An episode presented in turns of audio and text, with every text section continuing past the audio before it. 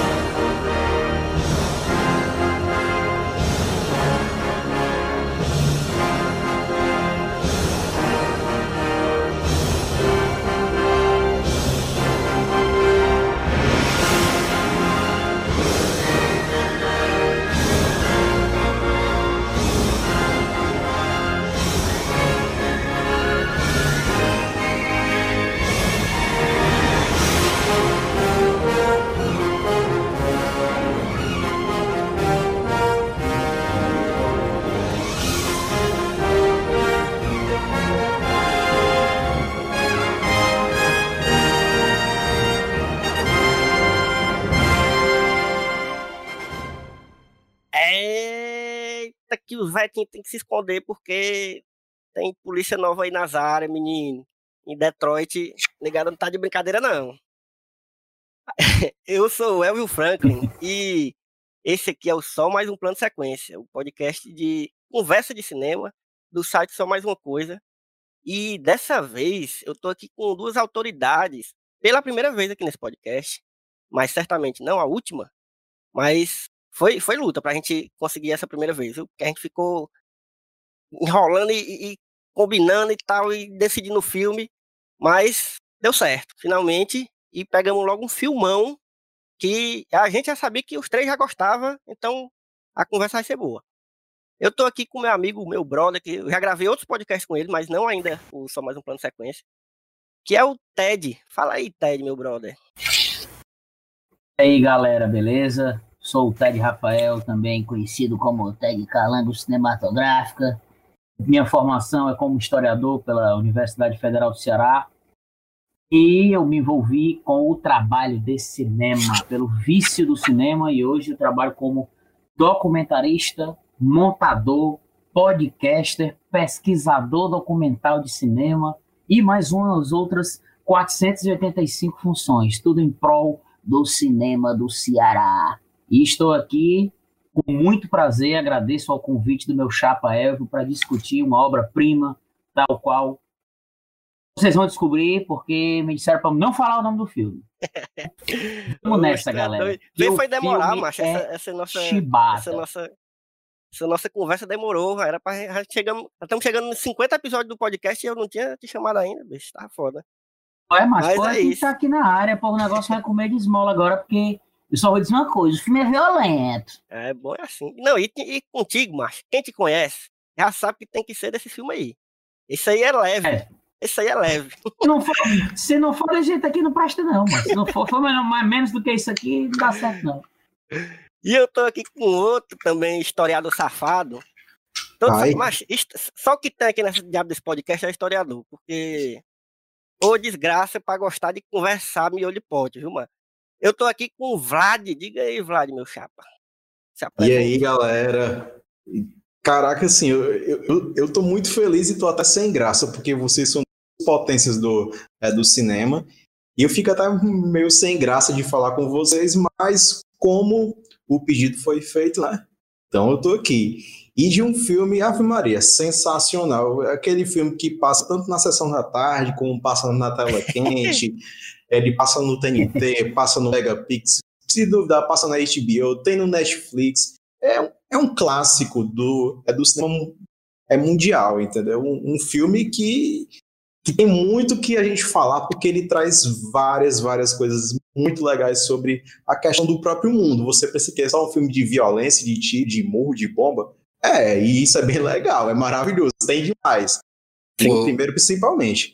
Mas o filme traz muitas, muitas reflexões muito boas. E o, o próprio filme é uma sequência, né? O 1, o 2 e o 3 é, é, da maneira mais antiga, e depois vai para uma refilmagem aí, que a gente já discutiu algumas coisas com o Terry.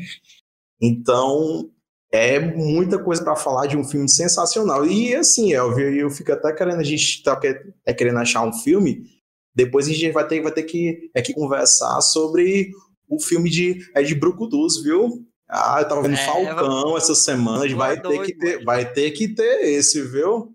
E eu, Ei, pô, eu quero ó, pelo menos escutar.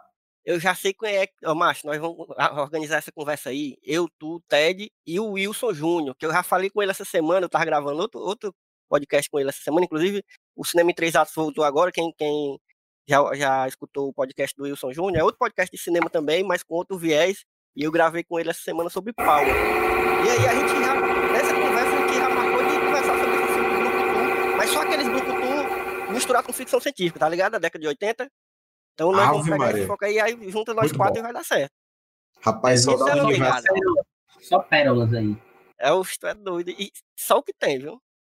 Então, galera, você que já deu uma olhada aí na vitrine do nosso episódio, a gente vai falar sobre esse clássico absoluto da década de 80, Robocop, que aqui no, no Brasil ainda ganhou esse subtítulozinho, O Policial do Futuro, que é para deixar mais claro ainda que. tem que ter, né? É, tem que ter. Para não restar dúvidas. que tinha mesmo. do nosso queridíssimo Paul Verhoeven. Paul Verhoeven é holandês, né, Ted? Ele é, é holandês? Exatamente. É, né? Diretor é, holandês, sim. E o bicho que passou por vários gêneros, assim, ele é conhecido muito por, por trabalhar com ficção científica, com esse, esse, essa coisa da violência e tal, mas passou por muitos gêneros, assim, muitos tipos de filme diferentes. Até recentemente teve, teve um destaquezinho aí com aquele. Como é, como é o nome dele? Com a, com a. Meu Deus, esqueci. Com a Isabelle Rupert, o filme que ele fez agora. Que é... Ela, né? Ela, Ela isso. Assim. Filmão é. também. E é. o bicho, o bicho tá, tá aí na, tá na luta aí. Ativa, né? Tá na ativa. É. Bichão velhão já. E, é, cara, e ele é um cara que ele sabe lidar por esses gêneros, mas ele acabou ficando conhecido por esses filmes mais brutais, principalmente os que envolvem é, violência urbana na ficção científica. E, e ele adiciona a cada um desses filmes, ele adiciona uma coisa a mais. Né? Como, por exemplo, quando ele fez um filme fenomenal, que eu, que eu acho que é o Tropas Estelares, que ele faz uma crítica de cacete ao nazifascismo ali. Ele, exato, ele infiltra o militarismo ali dentro do filme. Só que, de fato, o, a, a, obra dele, né, se a, gente, se a, gente, pode chamar da magnum opus dele, a obra mais conhecida dele é, de fato, Robocop. Foi o Sim. filme que, além de colocar ele no mercado americano mesmo, mainstream, com, com muita virulência, com muita vontade, né, acabou criando um dos personagens mais icônicos não só do cinema, mas eu acho que das artes em geral, né? Se a gente for Certeza. colocar todo tipo de... Porque o Robocop, ele une um pouco de tudo, né? Ele é uma inspiração, ele tem muita, muitas coisas de quadrinho, muito pesadas, sim, sim. que estão dentro do Robocop, que são coisas que eu acho massa que a gente vai discutir adiante, né? Se a gente for pensar, por exemplo, na figura do Robocop, ele é uma, uma espécie de é, é, Batman Cavaleiro das Trevas no visual e Juiz Dredd né, na, Sim, na conjuntura da criação da violência policial ali, né? Ele é meio com uma mistura é, desses gêneros e tal. E por aí vai, né? Ele é um, um eu acho um personagem sensacional, um personagem radical, é, porque eu acredito que a década de 80 ela era uma década uma ressaca do cacete, enquanto foi foi primeiro a, a, a, gente for pegar ali dos anos 60 e 70, a, os hippies, e nos anos 70, aquela raiva da guerra do Vietnã. Nos anos 80, veio Sim. o neoliberalismo, e a galera com esse sentimento de, de às vezes, de inutilidade, né? De, de, não mais de revolta, mas de pessimismo propriamente dito. Uhum. Se a gente for pegar os filmes de ação, ficção científica, de vários gêneros, terror também, são filmes que são profundamente pessimistas na sua criação de conjuntura ali, né, de sociedade. E o Robocop não foge a isso, né? Com é, um certeza. É, tem... é, aquele esquema, o, o, o, o cinema ele está dentro da sociedade, então ele está acompanhando ah, direto o, com certeza. social. Então é, é, um... é, muito foda a gente olhar para trás e ver os filmes e como eles estão é, é, alinhados com, com o que estava rolando assim na época, né? E Porque o próprio filme, filme, ele é um. Vai. Fala, o próprio vai, filme é, é uma crítica social muito forte ao, ao sistema, entendeu? É, ele entra numa, é numa é perspectiva futurista do capitalismo de um filme que ele é apocalíptico, né? Apocalíptico. Porque uhum. ele trata muito sobre essa questão da grande é desigualdade na cidade de é Detroit. Ele vai pegar especificamente uma cidade que é conhecida nos Estados Unidos por ter um alto índice altíssimo de crime, de assalto a carro. Ela é líder, né? No, tipo assim, nos, nos Estados Unidos, ela é líder nos assaltos de carro. É uma cidade muito violenta já. Então, a perspectiva do filme é uma coisa futurística para é para baixo. E a solução vem na tecnologia e na própria privatização, como o próprio Red já já falou, é, essa questão do, é, do neoliberalismo ele vai trazendo total, né? Sim, a criação sim. da própria OCP, né? Que é uma empresa privada que vai entrar dentro do serviço público, que é o de polícia, né? Uma coisa que a segurança pública é uma coisa extremamente problemática. Até hoje a gente vai falar isso aqui com certeza. Então a gente vai é, vai ter essa perspectiva no filme de algo de algo para baixo, de algo, algo que faz você refletir, entendeu? Mas pode falar, Ted. É, é, é, essa questão do, do, neoliberalismo que o filme aponta, eu acho interessante pra caralho, porque se a gente for pegar o crescimento é, desse esquema de neoliberalismo, dessas, é, desse crescimento político, veio principalmente nas figuras da Margaret Thatcher e do Ronald Reagan. Né?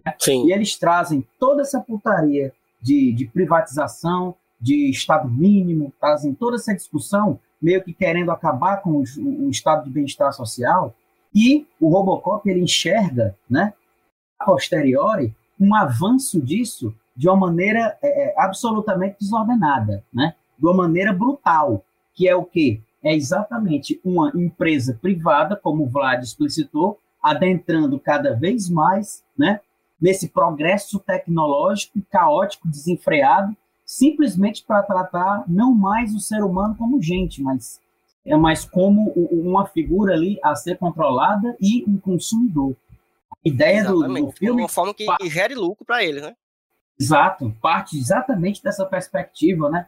Desse, dessa espécie de desespero é, capitalista ali, por um crescimento absurdo. Tanto que a gente vê isso desde o começo do filme, quando os executivos da OCP ficam brigando uns com os outros ali sobre qual projeto vai vencer e tal. E isso eles começam a discutir no momento que um dos funcionários é massacrado pelo Ed 209, que ele é metralhado. Aí os é. caras começam a discutir, pô, quer perder dinheiro com essa porra, não sei o quê. Então o cara acabou de morrer, os caras, foda-se ele aí. A gente quer saber do nosso produto aqui. E outra coisa, a discussão deles não é qual é o projeto que vai beneficiar mais a sociedade, não. É o projeto que vai dar mais dinheiro, que vai ou, ou gastar menos, ou que vai, né? É o que der certo para ele ganhar dinheiro. Porra, a sociedade se foda. Quero... Que tem uma frase do personagem do Jones, né? Que é o, o, o vilãozão, o coroa, né? Da OCP, o número 2 uhum. da OCP. E ele tem uma hora que ele afirma, ele em discussão com o cara que tomou o projeto, né? Que colocou é, o projeto Bob, né? Robocop em pauta, do Bob, para tirar o projeto dele, do Ed 209. Ele, ele tem uma hora que eles estão discutindo no banheiro. Aí ele disse que se foda que o projeto não ia funcionar o exército já ia é. comprar e tal. Ou seja, não interessa se funciona, não. O que interessa era o, o, o capital que isso ia gerar, né? Isso já é uma, uhum. uma crítica do povo Verhoeven feroz a esse tipo de situação, a esse capitalismo desenfreado. Isso, na década de 80, ali em 87, eles vivendo todo esse clima que ainda tinha resquícios ali de uma Guerra Fria que ainda estava rolando, né? Ainda existia é. a União Soviética e tal. Ainda tinha um pouco desse pensamento paranoico junto a, a essa destruição do estado de bem-estar social e essa venda de que a iniciativa privada é que salvaria a, a, não, não a sociedade vigente, mas a humanidade como um todo, né? A ideia era muito disso, de vender essa conversa mole. E é foda, porque a gente vê a OCP, ela tá, ela tá investindo ali na coisa da segurança, é o que a gente vê no filme, né? Porque é o foco. Mas, em certo momento, eles falam, não, que a gente, a gente investe em segurança, mas a gente investe também em saúde, hospitais, não sei o que. Ou seja, é, é uma empresa só, aquela coisa que hoje em dia a gente vê muito, né? Uma empresa só que está dominando vários setores, tá ligado? Então, é isso mesmo, é, é, é a, a, o ponto chave onde, ele, onde o, povo encosta aí é nessa, nessa questão da, da, do liberalismo, de como, sabe, o, o capital e a galera tá sempre querendo ganhar em cima do que for, o que tiver pela frente, morrendo quem seja, Tipo, a cidade tá. A cidade é um inferno, bicho. A cidade, a Detroit do, do Robocop, macho, é. é um inferno, assim, é. que parece um filme de terror. A cidade só, ela, sem, sem, sem você nem ver o filme. Só no começo você já vê aquela sujeira, aquela amontoada de, de gente, os prédios vai cair nos pedaços. Aí começa aquela é. história da. E é foda, porque o filme já começa. Um, macho tem que avisar dos né? spoilers, né? macho. Os spoilers. Ah, é. Não, tem que avisar. é, quem chegou primeiro aqui já se lascou. Mas não, até agora a gente tá falando de questão não, social e tal. Não, é, coisa bem é, por cima. É, bem lembrado, bem lembrado. Agora vamos, é porque, porque assim, quem, quem o filme tem uma sequência. Quem, quem, quem escutou algum outro episódio do Samuel Plano Sequência já sabe. Mas quem tá chegando aqui agora, vamos dar logo esse toque aqui. E essa conversa aqui é uma conversa de três cabos que acabaram de assistir o filme, mas também já tinha assistido um bilhão de vezes antes. Com certeza. E que nós vamos conversar detalhes do filme. Então vai ter spoiler. Então, se você não viu, o filme é de 87 também, né, bicho? O cara tem que. Né? E tem o do Padilha. Tem o do Padilha, é. que a gente vai falar não, do Padilha, viu? Vamos falar. vamos falar, vamos falar. E, mas é isso. Cuidado com os spoilers. Se você nunca viu Robocop, pare nesse momento esse podcast, dê um pausa aí, vá assistir essa pérola, porque não dá para você passar sem ver ela. Pelo menos o primeiro. Se, se você, você ver tudo, veja. Mas se, se não veja pelo menos o primeiro, é, né? primeiro é legal. Faz bem com um cidadão que gosta de cinema, se é a uma altura dessa do campeonato não assistiu o Robocop, mas realmente vai procurar outra coisa. Mas aí, pode ter algum jovem, algum jovem ouvindo aí que ainda não. Né, um jovem mancebo, ouviu né? falar do, do Robocop, vá que vale a pena. Inclusive, atualíssimo filme, como a gente tá falando aqui, né? Filme com certeza. 87, bicho. Fala de coisa. É assustador, né, bicho? Hoje em dia a gente assiste um filme. E é total desse. ligado com a política é mundial hoje, entendeu? Totalmente ligado. Tipo assim, o um filme. É, spoiler, ele tem dentro dele a, a obra é imensa, né? De, é gigantesca, é um filme, um clássico é do cinema. Tem uma greve de polícia, cara. Tem uma greve de polícia. Que coisa genial, entendeu? O cara falou em uma coisa que é atual. Teve esse ano no estado do Ceará, porque a gente tá agora ligado com, é, com pandemia, mas esse ano o Ceará entrou de greve de polícia durante uhum carnaval, entendeu? Então foi uma coisa que tá Parece muito que foi hoje. Atrás, não, é? não, foi esse ano, cara, 2020. Não, mas é por causa da pandemia, né, que a gente tá tudo desorientado. Parece que foi há muito Ou tempo, mas foi esse ano. É verdade, esse ano. Ou seja, o Robocop é o Cid. Ou então o Cid é o, é o, outro robô lá, que ele tava na escavadeira, né? Isso parece uma reta de escavadeira, o robô lá do, do mal. É de 209, é. Inclusive, vou dar esse, vou, dar, vou abrir esse parênteses aqui. Macho, ainda hoje eu morro de medo daquele outro robô lá, bicho. Do, do robô que o cara queria primeiro. Que o bicho é em stop motion, macho. E aquilo ali sim, dá um cagaço da porra, sim. bicho. Que, aquele, que tem aqueles movimentos vai travado dele. Mas eu, quando criança, assim. já me cagava.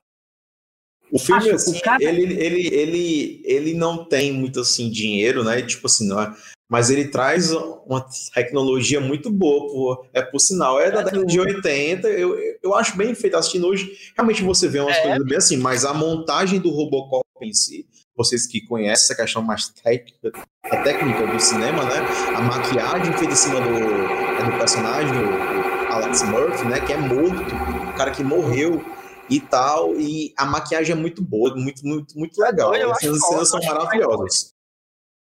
Demais. O cara que fez os efeitos especiais, assim, que, que criou boa parte dos efeitos e que criou a armadura do Robocop é um cara chamado Rob Boren. Esse maluco já tem um currículo federal disso. Ele fez aquela, aquela, aquele figurino do Robocop com látex tratado durante seis meses, velho.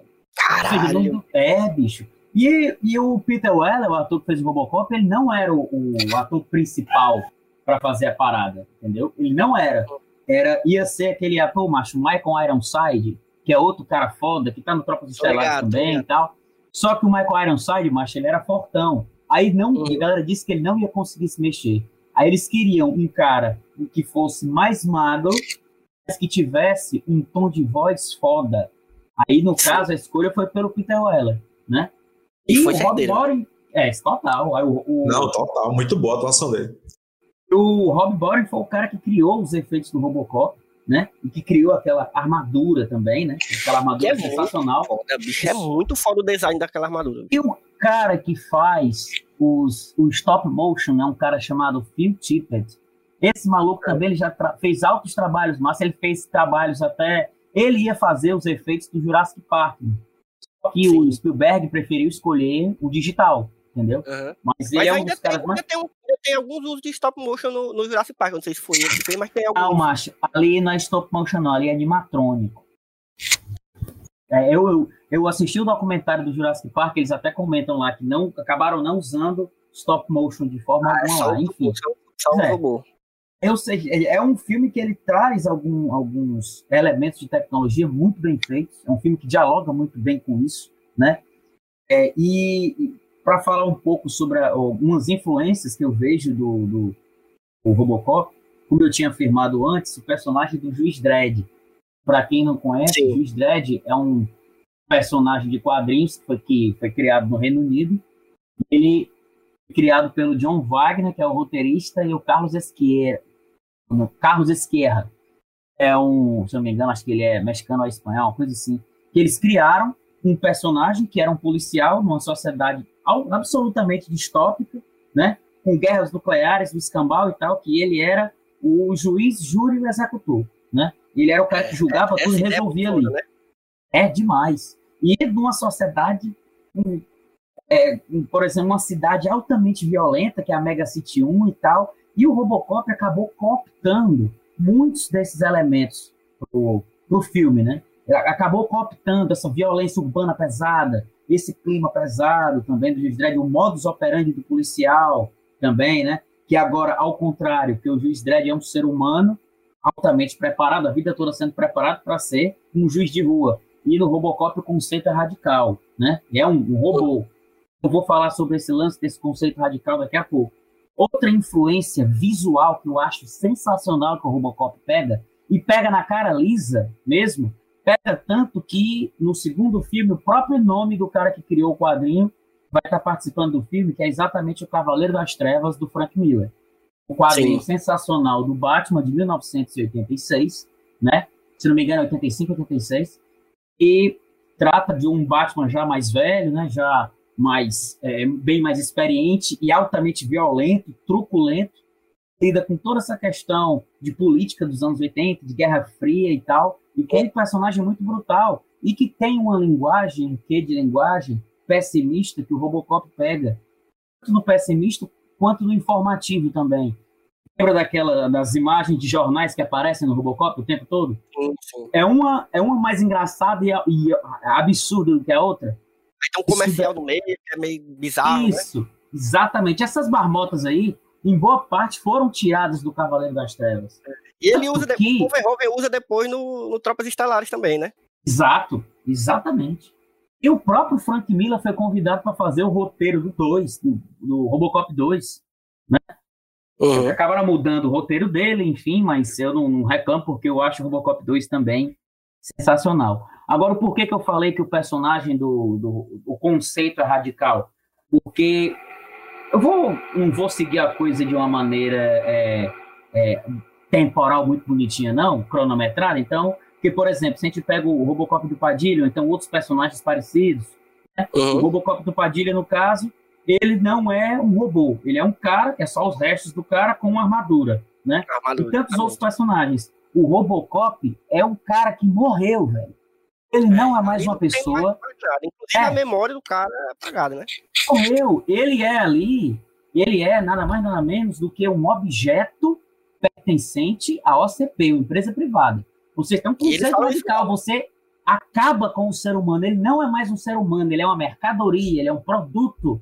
E tem esse conflito durante o filme, entendeu?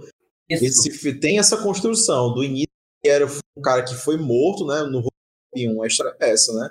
Ele vai uhum. trazer é, o assassinato do Alex Murphy e aí a, a, a OCP pega o corpo do Alex Murphy e tal, mas no Desencadeado 2, o filme 2 é todo esse conflito que ele vai ter para saber se ele é uma máquina ou se ele é, ou se ele é um ser humano. E no próprio 3, o, o que é, é, vai finalizar essa, essa, essa trilogia, ele vai trazer um, um próprio Robocop muito mais humanizado, entendeu? Então tem esse inteiro é durante o filme. Então é essa questão psicológica é muito é muito difícil para ele. Já no do Padilha não. O Ed já falou. No do, no do Padilha é um cara que ainda viveu, ele, ele, ele sofreu um, um grande acidente. Aliás, essa refilmagem é muito boa. O Ted falou é também do Dredd, né? O filme do juiz, né? Que foi com o Stallone, excelente, por sinal, o filme. E, tem, e teve agora uma refilmagem excelente, só é Dredd, né? Muito, é, se você quiser ver violência, assista Dredd. E é um filme muito bom, excelente, é muito mais violento que do, que o do, do próprio Padilha e os outros é, Robocops, entendeu? Então, assim, é muito violento mesmo. Você vê como esse embate é, é, é, cruel nesses filmes, tem muita semelhança. Sim. Porque eu achei um negócio massa, macho, só para fazer um pequeno adendo aqui, do Dredd, e aquele filme, macho, ele foi feito para ser em 3D, macho. A violência, o sangue espirrando aqui na galera. Eu Caraca. achei muito doido, macho, aquilo ali. É. Eu acho um filme massa também. Cara, mas é, a, a, o, o Robocop, ele mistura muito essas referências. Ele tem muitas referências. Ele apresenta essas referências de uma maneira muito aberta, né? Tanto que o convite para o Frank Miller participar não foi é, é, é, à toa, né? A ideia era que o Frank Miller participasse desde o primeiro, mas por conflitos de agenda, eu acredito que não, não tenha funcionado. E o Robocop estava um personagem que estava surgindo, não era uma transformação de ícone pop, como já estava acontecendo, né? Uhum. Até a chegada do 2. E a gente foi entender, eu acho legal que esses filmes do, dos anos 80 têm uma uma forma, grande parte deles, no caso, se a gente for pegar filmes de, do mesmo esquema parecido, assim, se a gente for pegar distopia e violência, se a gente for pegar um Exterminador do Futuro, se a gente for pegar um, um, próprio Mad Max também, são filmes que são absolutamente é, objetivos aquilo que eles se propõem. Preste atenção, uhum. com, com 25 minutos do Robocop, os personagens já estão todos apresentados, você sabe quem, o que, qual é o conflito principal, você já está familiarizado com aquele ambiente escroto. O filme já está todo no esquema aqui. Ele prepara muito Verdade. rapidamente o filme para você, tanto que o filme, se eu não me engano, com 10 minutos, o Alex Murphy é massacrado pelos bandidos, né, pela, pela vagabundagem, pela malandragem. Sim. Os caras massacram ele e ele se transforma no Robocop ali em seguida e tal. Só que o filme ele consegue fazer com que você é, conheça aquele personagem com tão pouco tempo de tela. Cara, isso daí é trabalho de direção de cara que conhece, de craque. O cara ele mostra determinadas características ali do personagem. Por exemplo, o detalhe dele girar a arma. Enquanto, antes Sim. de ele virar o Robocop, aí já mostra que ele tem um contato familiar e tal, já é conectando o personagem com o público. É o público se conectando com aquele personagem ali. E para em seguida você mostrar uma desgraça completa. Isso é uma tática muito marota, né? Você Sim, a gente, cria a gente uma conexão. Ele. É. é, e você se identifica. Quando você se identifica com o cara, ele é estraçalhado de uma maneira brutal, com braço voando, pedaço de miolo voando, né? E, uhum. a, a, e como esse filme faz isso, funciona de uma maneira exemplar, o filme inteiro. E você tem esse, esse caráter de objetivo, né? Com a violência, esse caráter de urgência muito presente no filme, que eu acho massa, para falar um pouco sobre é a urgência do caos tecnológico, né? Por exemplo, a gente for uhum. vendo ali no começo do filme, quando eles vão... É, é, é, é o Tu até falou, Elvio, disso, que quando você vê o filme, a cidade é toda suja, aqueles prédios sujos, tudo é uma sujeira, né? É. Enquanto você tem essa sujeira absurda, você tem muita tecnologia sendo criada. É o que eu disse, Uhum. a urgência desse caos tecnológico, dessa, desse mosaico de esculhambação ali ao redor. E tudo no filme é sujo pra cacete. Qual a única coisa, o único cenário do filme que é limpo? A porra da OCP. É, exatamente. que é o ambiente mais sujo em termos de conceito de desgraça mesmo, e É. todo o resto ao redor dele é sujo por, por violência, por todo tipo de desgraça. Ou seja, o, a- o visual do filme, a fotografia e a montagem fazem esses- essa, essa dicotomia sarcástica, mostrando que o ambiente mais limpo é o ambiente rico e tal, mas esse ambiente rico é o que, de fato, paradoxalmente, é de- o mais sujo. O filme ele trata muito disso. A, as pró- a própria paleta de cores, juntamente com a direção de arte, com, com as escolhas de planos e tal, enquanto tudo é sujo do lado de fora, na, dentro da OCP é tudo cheio de vidro e uma porrada de monitor de televisão para onde você olha. Né? É tudo muito brilhante, tudo muito é, é, é, claro. Enquanto na sociedade aquela desgraça, aquela delegacia de polícia podre, aquelas ruas todas destruídas e tal. E o filme ele faz muito bem essa questão paradoxal. Eu acho sensacional isso. E é foda, bicho, porque ao mesmo tempo que ele vai contando o, a, a- né, a história de uma forma muito objetiva, e a gente vai entendendo quem são esses personagens através desses detalhes e tal, e, e também já apresenta o vilão, assim, que na verdade não é só um vilão, né? Tem vários vilões assim, no filme, Sim, né, maiores e menores, enfim. E aí, ao mesmo tempo, ele a forma como ele vai jogando umas informações para quem está assistindo que, que vão construindo esse universo do Robocop, desse, nesse, né, desse esse mundo que, esse- que, que é um, um futuro distópico, assim, né? da- só que a gente tá focado naquela cidade, a gente não sabe muito do resto do mundo, assim, mas. Né, e aí a gente. Ele tem essa estratégia do, do- das notícias, mas ao mesmo tempo também, mas ele vai. Tem, tem umas placas dizendo, né? Aquela placa da cidade de, de Delta City, né? Que eles estão querendo construir. Aí tem até um slogan que eu lembro que é, é, o futuro é prateado, uma coisa assim, né?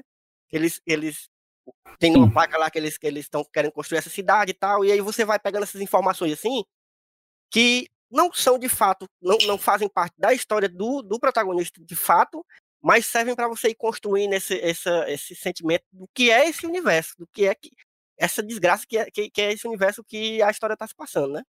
Sim, e um papel fundamental que a gente tem que entender aí no, é no filme, e ele, e ele já traz de cara o que é o papel que a imprensa tem.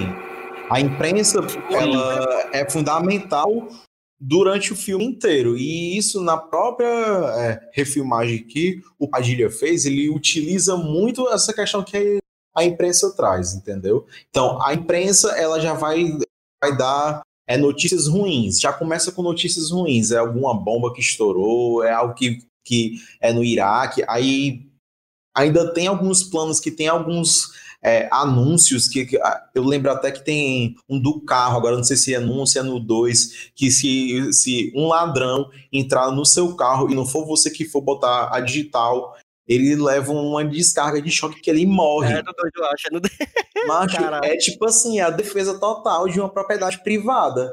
O ser humano é o que eu um mais bizarro. O é cara um morre, assim, o anúncio era, o cara morre, o cara morre, não tinha assim, o cara morre, entendeu? Aí o cara entra no carro e diz, ó, aqui morreu um vagabundo, e vai embora de um carro, cara, é, é, é, é um sonho chocante, do né, mano? Viu? Um carro desse. É o, o sonho da galera do, do- da ideia do bandido bom é bandido morto, né, mancha? O- Com Mas certeza. tem um comercial que passa nessa história aí do, do jornal, bicho, que eu acho o mais bizarro de tudo, que é o primeiro. Que é o do, um jogo de tabuleiro, macho, que é uma, uma guerra nuclear e tá tipo a família brincando, tá e a mãe empolgadaça aqui, não sei o quê. E, e o pai fala, ah, não sei quê, os recursos militares, não sei o quê. Mas de repente a bomba explode. eu acho genial, mano. Genial. Macho é muito bom. E no, é na refilmagem, né, que o Padilha fez, é, ele traz o. E quem faz é o Samuel L. Jackson. Acho genial. É mesmo. é. Faz um personagem, tipo assim, estilo aquele da Atena, entendeu? O cara que cobra e tal, não sei o quê. E cadê a polícia, não sei o quê? E a gente quer mais segurança, a gente precisa dos robôs, a defesa pelos robôs e tal, e tal, não sei o quê. Então é o aí. mesmo esquema que o já fez no, no, no Tropa 2, né? Com, com- aquele personagem lá do, do, do apresentador também. É o mesmo, mesmo estilo, né? É, e, e tem alguns, alguns autores aí, vocês leem, é muito mais que ligam, né? A própria obra do Todd ali a, a questão do Robocop que, que ele fez, né? Que são filmes de violência, né? E tal. Um fala mais do Brasil, ele vai pegar o exemplo dos Estados Unidos e tal, e pega muitas coisas que são bem legais. O, os filmes eles se conectam, acho que não só pela violência em si, mas pela questão como rola um todo, entendeu? Sim. Eu acho que o filme ele se pega pelo exagero. Essa cena que o Vlad citou aí do carro, mas é na abertura do segundo filme. Na abertura do segundo filme é isso, é uma propaganda do, do, do carro sendo seguro, né, tal. Porque eu acho o, o primeiro pessimista pra caralho, pesado, só que o segundo ele é mais sarcástico. Eu acho o segundo ele mais sacana. Ele vai sim, por um sim. caminho um pouquinho diferente. Eu acho foda pra caralho também o segundo. Aí, quantas questões das propagandas, tem uma que eu rio pra caralho. É uma propaganda que é um dinossauro perambulando uma cidade, aí do nada ele vê um carro imenso e é tal. Primeiro, aí, aí, é, é, no primeiro. Aí o dinossauro vai se afasta. Digo, propaganda de carro, nada a ver, mano. Assim, só pra mostrar o absurdo do poder que você pode adquirir comprando o novo carro da moda. E ele tira uma onda do caralho com essas coisas. Eu acho massa. Principalmente o primeiro e o segundo, porque eu acho que o terceiro, o terceiro, além dele ter tido aí já um, uma queda de orçamento pesada, o terceiro ele já trata o Robocop meio como um boneco já. Né? A ideia ali é. já, um boneco assim que eu digo, é um objeto de venda. Ou seja, já é, é uma, é um negócio que a crítica do filme está ele tá indo contra a crítica que ele próprio fazia. É, Aí por isso que o terceiro ele não tem muita violência, né? Ele é mais comedido é. em algumas coisas. Eu acho que é um filme que ele tem boas ideias, mas que pela falta de orçamento, pela falta de outras coisas também, ele acabou não funcionando tão bem. Eu assisto, não tenho tanto problema com ele não, mas o primeiro e o segundo são sensacionais, principalmente o primeiro, né? São muito bons. E agora é foda, agora uma coisa que eu acho foda, bicho, já do primeiro, desde o primeiro mesmo, é que, claramente, como a gente falou, né? Um, um, um, filme, um filme inteiro, não só o personagem, mas tem influência de quadrinho e dos outros filmes também de ficção científica que estavam rolando na época, de, outros, de outras, né, que estavam começando. A década de 80 é uma década pesadíssima para ficção científica. Inclusive, a gente estava até falando no começo, a, a, aquelas ficção científica de Brucutu, inclusive, que é, que é uma ficção científica que está diretamente ligada com ação, com filme de ação e tal. E, então, o que que acontece? O Robocop, ele é um filme extremamente pop. Assim, desde que ele é feito, ele é feito é, para ser pop, apesar de que ele tem toda a crítica social foda do, do, do na história e tal, e, e, como ele, como ele trata a, aquela sociedade que, ele, que, que, o filme acontece e tal, mas ele é um filme pop, claramente pop, né? O bicho é um robô, ou seja, galera jovem assistiu. Eu não sei qual foi a, a, a classificação do primeiro filme na época que estreou. Mas acho que naquela época. De 18. Né? É, devia ser não, 18 ou 16. Acho, não, eu acho que naquela época, bicho. Não, eu acho naquela época não, tô dizendo hoje. Hoje é 18. Ah, não. Hoje, certeza. Hoje, certeza. Porque, macho, eu... é, a, a, sociedade que a gente tinha é, naquela época, como eu falei para vocês, que a gente estava discutindo isso já, a toda essa questão do, do, pessimismo do cinema, não só do cinema, mas como do, do seio social, porque o cinema ele age como um microcosmo de determinada área da sociedade da forma como eles pensam, né? Vinculando Exatamente. isso à questão de mercado e tantas outras coisas, né? E a gente vivia num período lá, no período dos anos 80, onde havia um pessimismo e uma ressaca do cacete de tudo que eu tinha havido nos anos 60 e 70. Ou seja, aquela galera que era radical e revolucionária nos anos 60 e 70, nos anos 80 tiveram que entrar na vida adulta, ou seja, isso traz um sentimento de ressaca, é, é, um, um, sentimento de, de, impotência, de que, ou seja, toda a sua gritaria nos anos 60 e 70 não tinham funcionado tal qual como você queria. Aí você tem que lidar com uma realidade pesada. Isso traz um tom de pessimismo muito pesado. E esse tom de pessimismo acaba por ajudar a permitir que haja uma certa violência desenfreada no cinema. Porque se a gente for ver, o crescimento dos efeitos especiais também tem um, uma certa importância nessa questão. Se a gente for ver, no, isso falando de cinema americano, o, o, a, o seio de coisas violentas do cinema americano veio caminhando nos anos 70 com um filme aqui e acolá. Pessoal às vezes fala, ah, mas o massacre da Serra Elétrica que não tem uma gota de sangue e foi, caus... foi um furor do cacete e tal, na época o filme, Massacre da Serra Elétrica. Sim entre outros, né? E essa escalada desses efeitos especiais, o, os orçamentos vão crescendo. Só que para você fazer isso, você tem que ter bala na agulha. Como os é. efeitos começam a se popularizar, juntamente com a sociedade começando a ficar mais pessimista, você acaba unindo as coisas. E aí você Exato. tem uma década de 80 recheada de filmes violentíssimos que não tinham a necessidade de serem tão baratos, porque a violência chamava público, né? Existia um filme violento de 10 milhões, que no caso, se eu não me engano, o orçamento do Robocop na época foi esse. Tanto o filme de um milhão de dólares, ou até mais barato, né? Que era violento pra caramba também, e você tinha, você conseguia fazer com que o público fosse ao cinema, porque era isso que o público queria ver, né? Porque era, o que, era, o que, era o que aquilo que o público estava sentindo, né? Isso com toda a questão política de Guerra Fria envolvida e tal. E o Robocop ele foi lançado na época de ressaca pesada, na época certinha mesmo, com, com esse personagem meio que perdido na coisa, né? Sem saber se é um ser humano ou, ou se é um robô. Que tanto que esse, esse conflito, como disse o Vlad, ele vai se intensificar muito mais no segundo filme, né? A reaparição até da mulher dele e tal, que a mulher dele reaparece. E aqui tem uma das frases que eu acho mais legais do, do- da, da trilogia do Robocop, é quando o executivo da OCP diz para ele que vida você vai prometer para ela? Você pertence à OCP. Então você escolhe. Ou você é desativado de vez e tal, ou então você quer ter uma vida com ela, você vai. Mas qual é o tipo de vida que você vai dar para ela? Você não é mais um homem. Ou seja, já é toda a parte que a gente está discutindo aqui, que há de transformação deste ser, não em um humano, mas num objeto, né? ela se intensifica no decorrer desses dois filmes, principalmente do primeiro e do segundo. Foda. E, e é exatamente isso que eu, que eu tava dizendo. O, o, o fato dele ser um filme que leva realmente público pro cinema na, na década de 80 é muito foda porque, assim, eu acho que muita gente ia, mas é como acontece hoje às vezes com um filme ou outro. Por exemplo, se você pegar um Pantera Negra, que é um filme pop pra caralho, né? Da Marvel e tal, a juventude toda, é, vamos ver o filme de herói e tal, não sei o quê.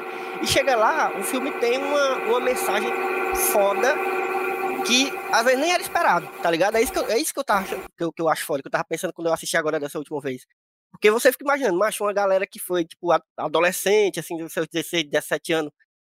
Galera que só no- na, na época da putaria mesmo, só queria ver o, o filme de ação e a chibata comendo e, e sangue. Chega lá, encontra isso, mas ao mesmo tempo encontra uma mensagem, uma crítica foda, que tá- é muito clara, bicho. Se você perguntar assim pro seu pai que assistiu na época o filme, ele vai ter entendido essa mensagem. Não, talvez não com a profundidade que a gente tá aqui conversando, porque a gente já tá em, com outra cabeça hoje e tal. Mas ele pegou a mensagem, bicho. Ele pegou porque a mensagem desse filme é clara, entendeu? Não tem muito arrudeio, não. Então eu acho muito foda, macho, um filme como esse chegar e, e, e- virar e ser um, um personagem totalmente feito pra ser pop mesmo, assim. Porque, querendo ou não, ele é um, um personagem que é muito bonecável, né? É um, é um personagem que você vê ali, mano, você já vê, macho, aquilo ali vai ter tanto boneco pra vender. Mas ao Com mesmo tempo é- certeza. ao mesmo tempo, inclusive, eu acho que eu tinha um boneco, mas do Robocop, acho que da- daqueles que tinha? virava, aqueles que virava a cabeça, tá ligado?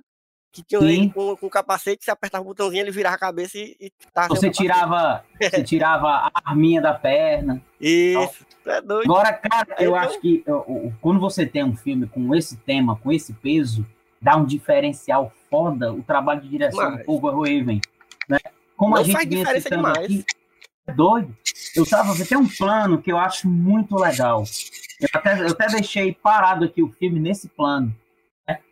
que é quando ele salva aquela mulher, a primeira, a, a segunda vítima que ele salva, Sim, que ele sim. dá um tiro sim. entre as pernas do cara Sim, através Sim, dela, sim. né? Aí ela sai correndo e abraça ele, aí diz muito obrigado, não sei o quê. Aí ele, bem sério, diz assim: a senhora tem que procurar aqui agora o serviço contra estupro, não sei o quê. Ele, bem É. frio, né? E tal. E o plano, bicho, eu, parei porque eu achei muito massa. É, ele aqui com a arma zona imensa na mão, ela segurando ele, moço e feliz, e atrás um pôster imenso da Delta City. Aí tem assim: Delta City, The Future has a Silver Lining. Que é, É. é meio que é, o futuro está aqui, o futuro é brilhante, prateado e tal, e não sei o quê. E a dona agarrando o Robocop. E você vê nesse plano, ele faz uma crítica, uma piada ali ao mesmo tempo, né? Que é o personagem mor do filme, né? Ali, esse robô aí que tá, tá salvando supostamente ali a cidade. E essa mulher, uma vítima, donzela em perigo. E a propaganda zona atrás de quem tá bancando tudo isso. É, é muito escrachado, né? E o Paul assim, Verhoeven, ele é... Isso. Fala, Vlad. E assim, tem um ponto-chave para a gente entender como ele se torna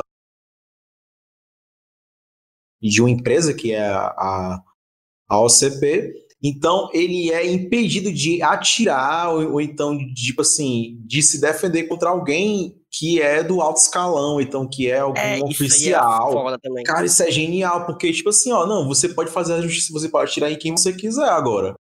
Mas lá tem uma barreira que não pode, ele pode fazer tudo, menos lá, ele tem algumas regras, né, que ele não pode infringir, e tem uma lá específica, você não pode atirar em alguém do alto escalão, do alto escalão, então oficial da OCP, os outros ele não consegue atirar.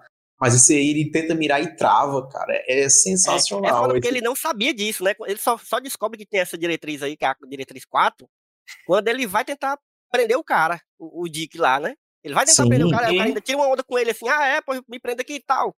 Aí ele vai lá e não consegue, aí fica, começa a travar e tal.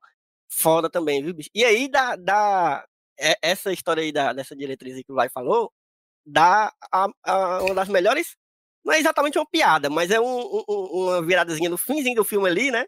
Que é quando ele já volta lá no, no, no fim do filme pra, pra matar o cara. Aí o cara já vê ele, fica desesperado, o Dick, porque vê que tá, né, tá, se fudeu, aí ele pega o, o, o, chefão lá da empresa de refém, e aí ele não ele sabe que o, que o Robocop não pode atirar nele, né, porque tem essa diretriz. E o chefão lá diz que o, o cara tá despedido. Na hora que ele diz isso, pronto, acabou a diretriz, que ele não é mais funcionário da empresa, e o bicho metralha lá. Macho, é, é foda é pesado. É muito massa esse final, mano. Sensacional. Tem outra cena. Genial. Outra cena que eu acho massa, macho, é quando acho que é um funcionário da prefeitura sequestra uma galera, mano. É. Sequestra uma galera. Aí o Robocop vai lá resolver, mas o cara, eu quero um carro. O que ele quer, mas só o cara só pede é besteira, velho. O cara é só pede besteira.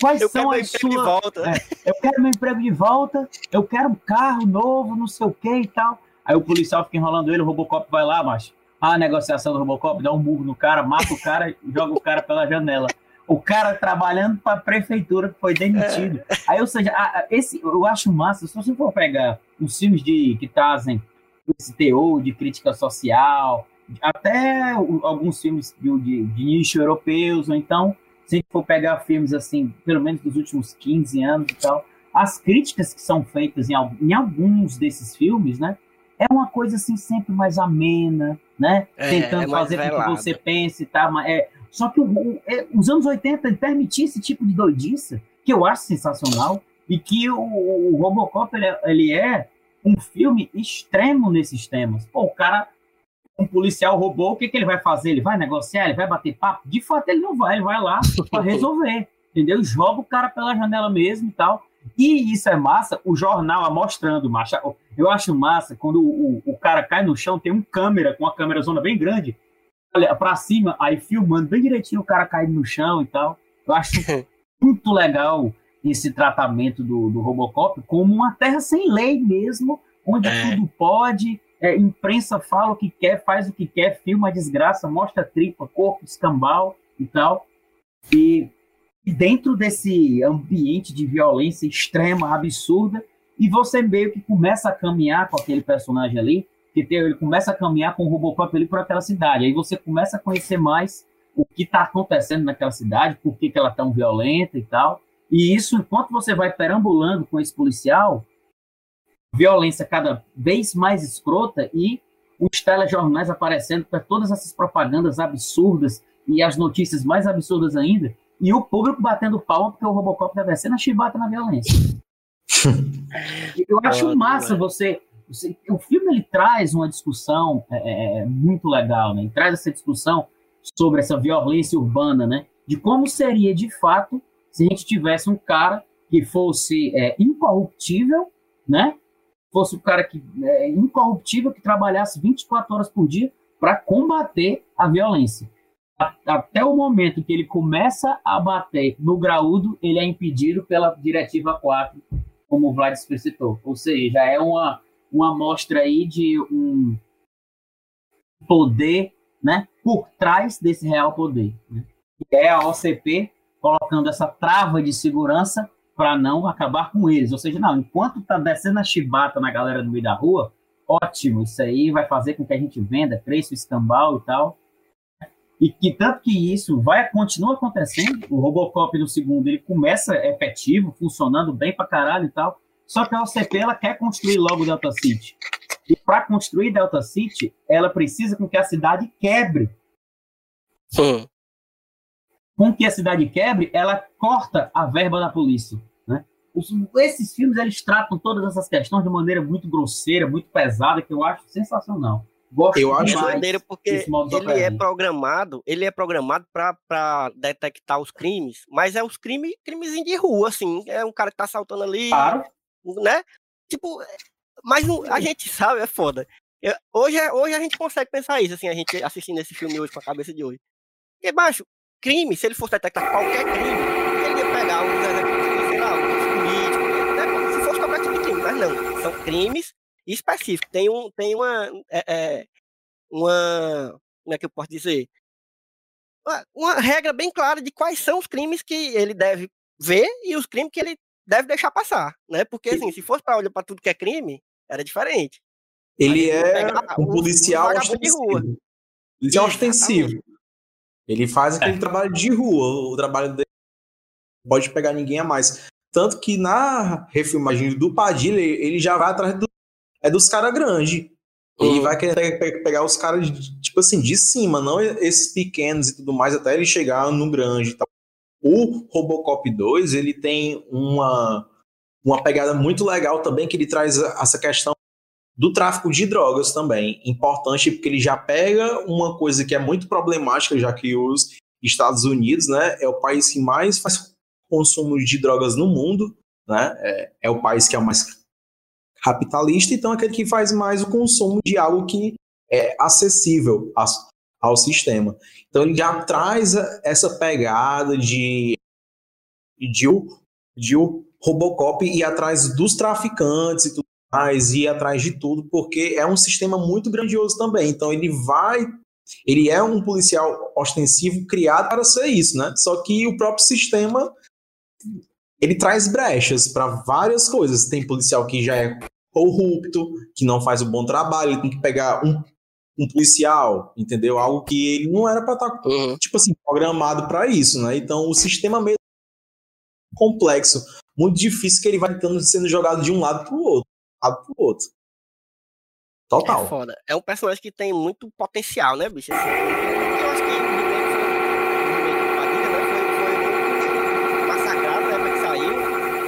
Mas se a gente for olhar de novo, assim, acho que um- uma revistazinha é bom, porque o, o filme ele, ele, ele consegue atualizar o, o filme, é, a, a- a ideia né, do personagem e tal, de uma forma massa, colocar elementos diferentes e tal. Ele não pode não ser um grande filme assim, é, é, é, sabe? Como os antigos, né? É, eu acho que ele vai da mesma linha do, do, do primeiro filme, do Robocop, bicho. Que não é também um, um filme com história zona foda. Ele é objetivo, claro, na mensagem que ele quer passar, entendeu? Claro que os, os personagens são muito bem apresentados e, e- e a história, a narrativa muito simples, não tem nada de grandioso, os vilões são muito vilõesão, né, também, sabe? E, e eu acho que o, o do Padilha segue essa mesma linha, assim, de, só que atualizado.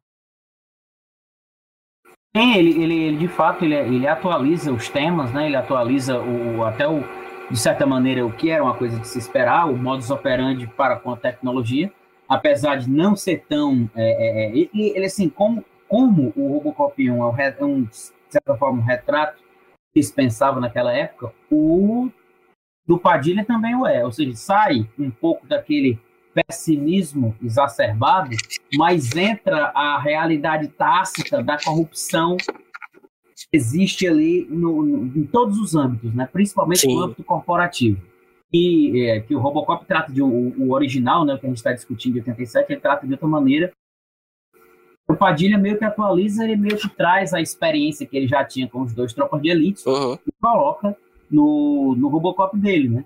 Tanto que ele, ele, ele, ele traz outro conflito que eu acho legal, não tão legal quanto do original, porque eu acho que o conceito radical do original, do, do cara não ser mais um ser humano e ser de fato um objeto, eu acho ele mais radical do que o do filme do Padilha. Mas o do filme do Padilha traz um conflito massa. Um cara que é os restos de um ser humano, com a consciência daquilo, que aquilo aconteceu com ele, e ele tem que se virar para lidar com aquela marmota e com a família que ele ainda tem. são Uhum. outros conflitos aí que são colocados no personagem e enriquecem a saga como um todo, de todos os filmes, né? E você tem mais elementos para se discutir, ao invés de fazer uma, uma refilmagem ipsis literis, né, do, do, do Robocop eu original. acho isso no, no- no remake, eu acho isso muito benéfico, assim, porque tem remake que o cara Ah. vai ver, é o mesmo filme, só que com, outros atores e com a tecnologia que tem hoje. E ele não, ele, ele quis botar uma, uma identidade dele, né? qu- Quis colocar elementos novos na história e tal, e, e se funcionou ou não, assim, tipo, aí fica de cada um. Mas eu acho que ele, ele tem esse mérito já de, de, de- ter, né, colocado elementos novos no filme. Eu acho isso aí já muito massa. E o próprio Padilha, ele, ele levou uma facada de orçamento, né? É, deram pra ele dinheiro e no final acabaram tirando isso aí prejudica. O cara quer fazer um filme que Ah, é é, teve muito bem filmado.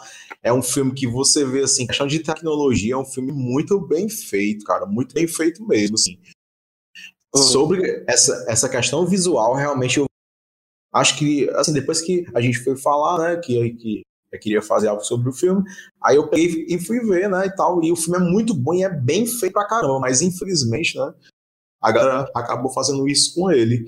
Ele traz não só essa questão da, da, é, da tecnologia e de consciência, traz imprensa também, ele traz muitos é, elementos próximos, aquele que viu os filmes do é do Robocop e vão assistir o remake, você consegue ver algumas coisas. O próprio nome do é do personagem, né? É do personagem é Alex Murphy. Não muda, é o mesmo nome, cara. É tipo, Uhum. Então tem esse apelo também. O próprio Padilha, a partir do, é do momento que traz o nome do cara, né? E tipo assim, tem aquele roteiro e, e tudo mais, então é, é você já se afeiçoar a ele. Então é muita crítica por trás, é, é um policial que, que traz uma cidade problemática também, que tem muitos problemas e que traz essa, essa questão é, externa. Não sei se vocês lembram, se, se vocês viram o filme recente ou não, mas viram com absoluta certeza. O início é no Iraque, cara. É no Iraque ou é no Irã, Ah, alguma coisa assim, é é no. Oriente Médio, entendeu? Então, o que é? É a, a empresa, não sei se o nome é OCP ainda, ela entrando com, é, com robôs, né? E esses robôs, tipo assim, matando geral, inclusive Então, é tipo crianças, drones, entendeu? já é- Os drones, né? É, é, tipo assim, não, é, são com alguns robôs, né? Eles, tipo assim, eles não são, eles não têm a mente, eles foram criados para ser robô mesmo, tem, é tudo de lata. Só que aí ele não consegue julgar um crime, tipo assim, diferente de uma criança segurando uma faca e, um- Ah, um- sim. e uma pessoa segurando um míssil, entendeu? Então ele vai atirar para poder matar nos dois, isso é ruim, entendeu? Mas tem essa experiência externa de, de resolver o problema dos Estados Unidos, resolver o problema ali, né? O problema que a gente tem agora é vamos usar a tecnologia que a gente tem para poder salvar os cidadãos de bem, aqueles que não fazem assalto e tudo. Então, porque a sociedade clama pela tecnologia, aí surge o acidente do Murphy, né? E o Murphy é transformado, né? Ele, ele perde tudo, cara. Ele fica só com a cabeça, né? Tipo assim, alguns pedaços do, do é do tronco e uma mão, né? Tipo assim, ele ficou com uma mão, mas é um cara que é vivo. É, tem Uhum. uma cena do é dos Robocops antigos e vocês são melhores de é de memória do, é do que eu, é, que a esposa dele, eu acho que é no 2, ela, ela ele pede pra ela é, é passar o dedo nele, né? Encostar e tal. Ela encosta e ele diz, ela diz, ah, você é frio. Eu disse, pois é. Tal, eu sou frio. É, ele é uma máquina total. Já o É. Alex Murphy. E, e é muito.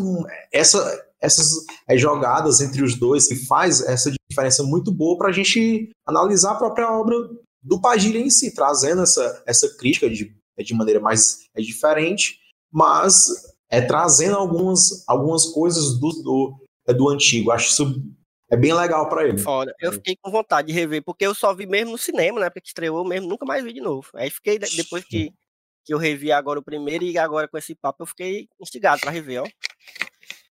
Mas Eu- você eu- não vai perder tempo, é muito bom, é muito bom mesmo. Comprei foi o DVD do, dele também. Nossa, Os então eu- três eu e ir dele. atrás aqui. É, cara, ele é bom, ele, ele como o Vlad explicou aí, ele atualiza, né, os, alguns conflitos E ele coloca outros também, da forma como uhum. o Padilha pensa daquilo que seria violência urbana, né, e tal, daquilo como ele imagina que seja violência urbana. E ele pega alguns elementos do anterior e tenta fazer ali o filme dele. E como tu afirmou, Elvio, ele tenta impor ali a, a identidade dele. Porque, para mim, uhum. é, o, o, cineasta como autor, diretor de cinema como autor, a principal função dele ali, enquanto autor, é mostrar exatamente essa identidade dele aos filmes que ele dirige. Isso aqui eu não estou falando do cara que é contratado para fazer um filme que seja, que ele não tem como enfiar a identidade dele, mas a partir do momento em que ele puder colocar a identidade dele nesses filmes, ele vai colocar, e é isso que enriquece o cinema como um todo. Como no caso, Paul Verhoeven, se você coloca um filme desse como o Robocop nas mãos de outro cara, eu dificilmente você teria o, o, a mesma força, né? A mesma Não, força tanto de filme. truculência. É, esse é outro filme. Podia ser muito bom, mas podia ser uma desgraça também mas eu acho que a identidade, tanto visual quanto temática, que o Paul Verhoeven coloca, que é, é um cara que ele filma de maneira muito objetiva, tanto no, no trato que ele dá às cores, são coisas que eu já comentei aqui com vocês, no, no fato da OCP ser muito clara e tal, e todos os outros ambientes sujos, é um cara que ele tem muita atenção para com a imagem. Ele não é um cara simplesmente que ele vai fazer determinado filme com, algum, com essas cenas de violência e tal, e jogar essa temática no meio. Não, ele já é um cara que ele pensa a imagem pode como crer. tudo, ele pensa tudo aquilo, como tudo aquilo pode funcionar, né? E eu acho e... isso sensacional para ele. Falando nisso, Ted, Vlad, já para a gente começando a se encaminhar aqui para finalmente, falando nessa coisa da identidade, os três primeiros filmes, né, a trilogia original, eles são dirigidos por três caras diferentes. O primeiro é do Paul Verhoeven, como a gente falou, né?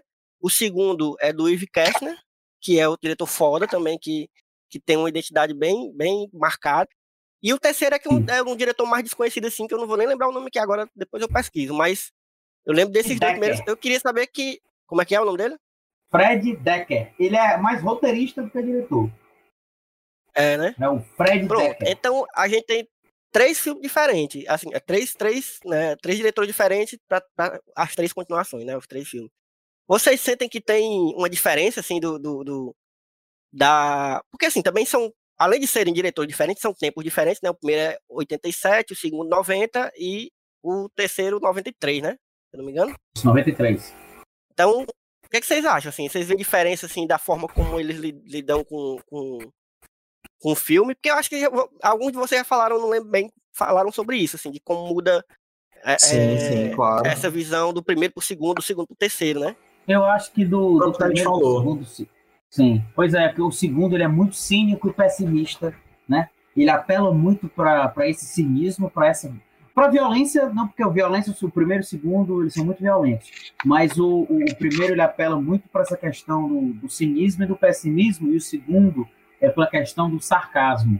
O segundo ele é mais sarcástico, enquanto o primeiro nós temos aqui o Robocop entrando numa, numa loja de conveniência, impedindo um assalto com muita violência e tal. No segundo, tem uma cena que eu acho sensacional, que é logo no começo do filme, mas ela é tão escrachada e tão exagerada que você acaba rindo dela, que é o Sim. percurso de, uma, de um cara que ele rouba alguém numa calçada e vai mostrando a escadinha. Esse objeto, se eu não me engano, é um relógio Primeiro é um cara que rouba, aí depois duas prostitutas que roubam desse cara, e depois o cafetão toma das prostitutas.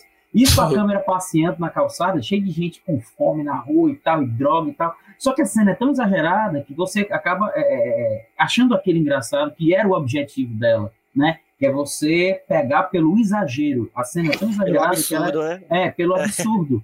E isso, e o 2 ele tem várias outras cenas também que é, desembocam nisso. Por exemplo, tem a cena do, do protetor solar número 6 mil, sei lá, que é uma gororoba azul que a mulher passa no corpo. Entre outras várias marmotas que existem no filme. O principal elemento, quando a vacalha é um Robocop, quando eles metem uma psicologia fuleiragem na cabeça do Robocop, que o Robocop vira uma moça, né? E que ele fica todo ah, transtornado, né? Pois é. Aí, ou seja, o filme ele trata a situação com mais humor, mais ainda uhum. do que o primeiro, né? E eu acho essa uma, uma diferença de direcionamento, né? Só que é, ele, ele vai também por outro ponto que o primeiro não tratava, ele vai para o caminho do tráfico de drogas, ou seja, da OCP é, envolvida com o esquema Foda. de drogas mesmo, já pesado, que era algo prometido no primeiro. Tem uma conversa entre os dois vilões, né, que é o Jones e o Clarence Bodker, e eles falam, quando Delta City for construída, vai ter muito jogo, droga e tal, quando a cidade estiver em construção. Um homem como você pode se dar de bem. No 2, isso está acontecendo. A cidade está sendo destruída exatamente para Delta City crescer. É o, o do 1 um para o 2 é, segue um caminho né, muito interessante de um para o outro, e que, enquanto o primeiro trata toda essa questão do cinismo quanto dessa violência capitalista corporativa, o segundo mantém essa violência, só que agora traz um escopo escroto que envolve as drogas, né? E com toda a questão do sarcasmo. E são dois filmes extremamente exagerados. Porra, tem uma certa hora no Robocop 2 que o traficante principal é o Pivete. O Pivete de 11 anos é o, é o uhum. maior traficante do Nuke, porque o outro maluco lá está sendo transformado no, no outro robô e tal. E o 3, o 3 eu acho que ele já é um caso à parte, porque o 1 ele fez muito sucesso, o 2 ele já custou bem mais do que o 1, só que ele não fez tanto sucesso quanto o primeiro. Aí, ou seja, os tempos ali estavam mudando e tal. E quando foi fazer o terceiro, a ideia deles era exatamente transformar num, o Robocop de fato num objeto para venda. Tanto que o filme uhum. não tem muita violência, né? Ele, ele é um filme mais comedido, mostra o Robocop com com outros artefatos ali, com um braço, ele, o Robocop voa ao final também. Ou seja, ele meio que, e acho que dá um ar de, também, de teve um, uma animação também do Robocop, né? Sim, teve uma 90, série. 90 teve uma série é. também, eu acho, com alguns episódios. A série live action foi? Foi, eu acho que foi. Só que o Robocop ele já era um, um, ícone pop, tem muitos quadrinhos, sim, sim. de fato, tem muitos quadrinhos excelentes do Robocop. Tem um escrito pelo Frank Miller, que é Robocop versus Exterminador do Futuro. Quem puder é, ler aí. Que é massa demais, velho. A ideia que os caras colocam que a Skynet só surgiu porque o Robocop ele deu ao que faltava para a inteligência artificial. Acho aquilo ali genial, né? Nossa, aí nossa. o Robocop já, já era um ícone né, da cultura pop. E o 3 ele meio que tenta ganhar em cima disso e acaba perdendo algumas das características principais dos anteriores, que era de fato a, a violência é, exacerbada, né? uma crítica mais contundente e tal. Mas tem alguns bons elementos no 3 ali, ele não é de se jogar totalmente fora, não. Mas meio que deu uma congelada no Robocop ali naquela época. Uhum. Cara, é, assim, opinião é que a gente tem, né, e tudo mais. Então, você, eu vou tentar criar uma ideia, mas é uma, é uma ideia que eu juro que vai ter algum princípio. Então, assim, eu acho que um e o dois e o três, se ligam, sim, de, é de certa forma. De algumas formas explícitas, é claro, essa questão da confusão, do, é do Robocop em si, a violência, né, é algo que vai ser predominante e tudo mais. Mas eu acho que o 3, né, o 1, ele, ele é um filme que vai apresentar o próprio Robocop, não vou me estender porque o Ted já, já falou sobre isso. O 2, ele vai chegar após isso, né, ele vai ter outra coisa para resolver, outro grande problema para poder resolver, mas o 3, ele tem uma grande, uma grande liberdade em torno que a figura do Robocop faz, né? Então, assim, é, é um filme que ele faz uma crítica ao sistema, né? é como toda a questão do capitalismo, mas ele precisou vender, como o próprio Ted já falou. É óbvio, ele precisou vender o filme. Então, mas mesmo assim é um Robocop que é mais cometido, que é menos violência, porque ele já está passando, assim, é do, é do meu ponto de vista, que ele já está num processo de mas os acabam ainda com ideias ruins, algo para resolver, algo para trazer. Então esse elo ele vai trazendo no, é, nos filmes. O um ele traz uma construção bem legal, o dois ele vai mudar essa pegada, mas ainda vai manter algo que os une. E, e, e não é só o próprio personagem, o, o Alex Murphy, né? Ele não vai ser um, eles podiam mudar até o próprio ator, ia ser a mesma que iria fazer o filme, ia fazer o filme de maneira diferente, não mas o personagem ele, ele foi mantido aquele ator que é muito bom, que ele vai ele vai mantendo, vai ele vai se modificando com o filme. Então acho que é por mais que isso tenha sido combinado ou não, porque isso aí realmente acho que não tem como a gente saber. Eu acho que existe algo que os une, sim, não somente o propósito de vender, de fazer uma boa sequência, não ser algo separado, algo que você não entende. E que liga no Sim. próprio 4, né? Que ele vai trazer outras mudanças. Tem esse princípio ainda do Alex Murphy, mas com outras mudanças, com outros princípios. Até porque o Padilha, como a gente já falou aqui, é, ele já está é, preso ao, ao cinema dele agora atual. Ele vive. Então, é, a, pegada dele é diferente dos anos 80. Olha, tem um espaço de 30 anos entre os filmes. É algo assim o que a gente vive hoje com questões de, é, de formação é abismal, entendeu? No próximo ano vai sair outra coisa de, é diferente a gente vai mudando, vai entendendo como é que as coisas surgem, mas enfim, os filmes eles se conectam sim, para mim sim. O 1, 2 e o 3 de, é de maneira clara e o 4 fazendo um pequeno remake. Acho que tem alguns boa, princípios boa. legais. Ah, sabe uma, uma, puxando aí o que o Vlad disse, é tanto do no primeiro quanto no segundo, o Robocop ele é, claro, totalmente atrelado ao OCP e tal. O primeiro tem uma hora que ele foge, né? Que é a hora que ele tenta atirar no Jones e ele tem que fugir dali. É que ele se caminha para o final do filme, quando ele volta para a fábrica na qual ele foi massacrado e tal. Mas no 3 é diferente porque desde o começo ele está desvencilhado. No começo do filme ele já se desvencilha da OCP. Cara, tem uma coisa do 3, só pra te interromper 5 segundos. É, tem, uma coisa, tem uma coisa genial do 3, é que, tipo assim, já mostra pra uma, é uma sequência, a polícia totalmente desmontada, cara. Totalmente desmontada. Quem manda é a OCP, ela que faz a demolição de casa para tirar, para poder fazer a City. Eles não querem nem saber. O poder público ele foi reduzido a, a quase nada, enquanto a, a própria OCP que manda em tudo. Foda. Que ali eu acho massa, porque a gente falou aqui das diferenças, tanto de temas quanto de direção, dos três filmes, mas como o Vlad disse, é, se, se a gente for ver, existe uma. Existem diferenças entre os filmes? Existem. Mas isso é porque são direcionamentos diferentes, são diretores diferentes, são equipes diferentes. Mas o filme, ele, de certa maneira, se a gente for prestar atenção no que vai acontecendo com o Robocop, tanto quanto com a, com a própria cidade né, de, de Detroit, ele vai seguindo uma linha. O primeiro filme é a, a, apresentação dos personagens, a apresentação da corporação, as promessas da corporação, né, a criação do Robocop. No segundo filme, a própria corporação está mais forte, derrubando a cidade de Detroit, né, e ela cria o Robocop 2, que de fato, o Robocop 2 é o monstro que é criado, né? O outro robô que é criado. Uhum. É vinculado a ele, né? E é a tentativa da OCP de dominar a cidade. No terceiro, a cidade já está dominada. Né? Tanto que a OCP faz parte de um conglomerado japonês, uma putaria assim. Pois né? é. E aí que aparecem os, os robôs ninjas, que a galera reclama, mas eu acho ideia massa. E ele já, você já vai vendo seguindo aí, né? tem uma linha temporal aí que ela é coerente no trato ao que dá na, na questão da cidade de Detroit. Mas é aquela coisa, né, cara? O, o, o, terceiro tem alguns problemas de direção e tal, e com um orçamento pequeno. Você tem um orçamento, o orçamento do 3, se eu não me engano, em 93, ele é mais baixo do que o orçamento do primeiro em 87 com o avanço de tecnologia, com o avanço de tudo, né, e tal, e você com menos orçamento para criar, fica muito difícil de você conseguir montar é, um, um, um, filme. A promessa de cada filme que vai, a cada sequência que você vai fazendo, é que você vai dar algo a mais para o espectador, né?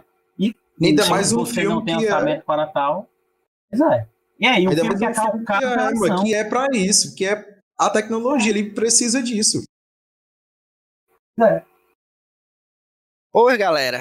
É isso. Acho que a gente vai se encaminhando agora para o nosso momento. Não sei se vocês estão ligados desse momento, que é o momento que a gente tem sempre aí no, no final dos episódios, que a gente chama de momento que é que tem a ver.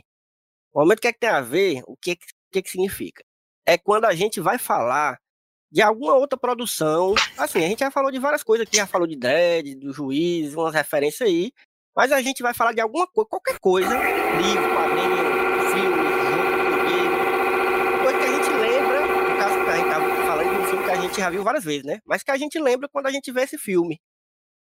É, e aí, eu não sei se vocês foram pegos de surpresa nesse momento que a ver, mas eu vou, eu vou começando aqui e vocês já vão pensando no que falar aí, o que, que vocês lembrarem. Pode ser qualquer coisa mesmo, assim.